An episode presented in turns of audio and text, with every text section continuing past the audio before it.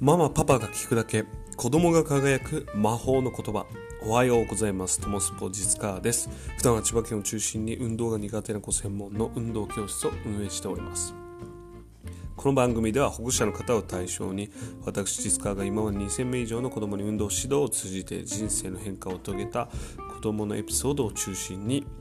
子供が輝くための親子の関わり方のヒントとなるお話をしております。ということで本日のテーマは子供のやる気をなくす惜しいという言葉の使い方。というテーマについてお話をしていきたいと思います、まあ、今回のお話の結論から言いますとその言葉っていうものには表現やその表現の方法ですね。あとはタイミングによってその大きく子供の行動に変化が、まあ、変化違いが出るんですよっていうことを、えー、この今回の話ではしたいと思います。じゃどういうことかっていうと例えば、えー、飛び箱体操教室で飛び箱の練習をしている時のお話なんですけどこの「惜しい」という言葉の使い方も、まあ、大きくね2つに分けられるんですね。それを今日はじゃあ A と B をこの3つの視点から、えー、説明してみたいと思います。で A は子供が全然飛び箱を飛べない全く惜しくない状態で惜しいという言った場合、まあ、子供は全く1つ目は子供の状態で言うと全然惜しくないでここで惜しいという言ったことによる特徴はどういう風な特徴があるかっていうと言った方の特徴ですね。体と言葉が一体化してないんですね。全然惜しくないのに惜しいと言ってるから。で3つ目は子供のリアクションっていう視点で見るとどんなリアクションをするかっていうと全然惜しくない時に惜しい。っていうとあれまだまだ全然できそうにないんだなっていうリアクションをする子が多かったです。私が実際に言ってしまった時はほとんどがそういうリアクションでした。じゃ逆に B の方で子供の状態が本当に惜しいもうちょっとで飛べそうだったっていう時の惜しいの使い方。多分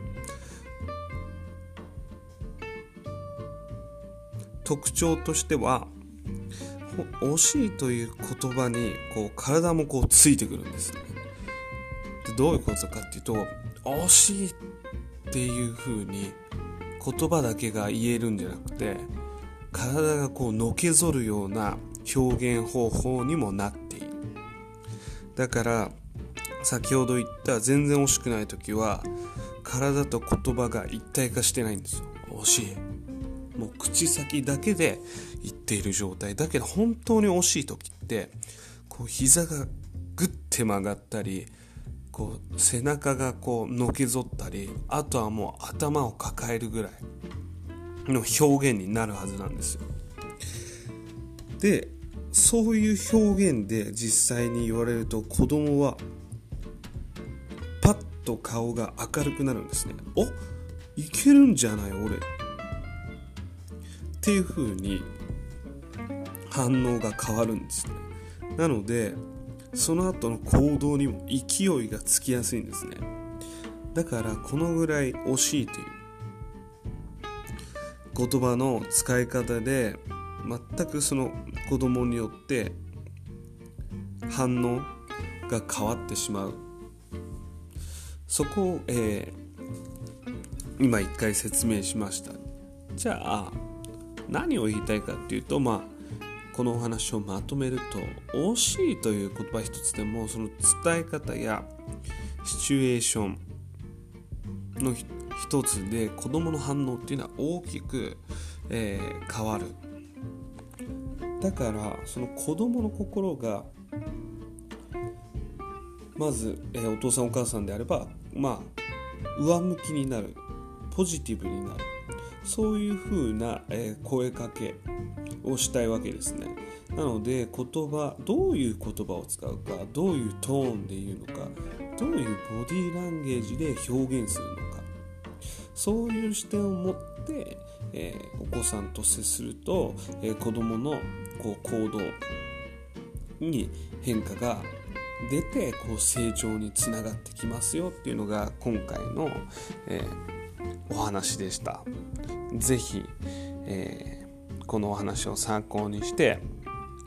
このまず「惜しい」という言葉が使われそうになった時ちょっと立ち止まってみてもらえると嬉しいと思います、えー、今回も最後までお話を聞いていただきありがとうございました。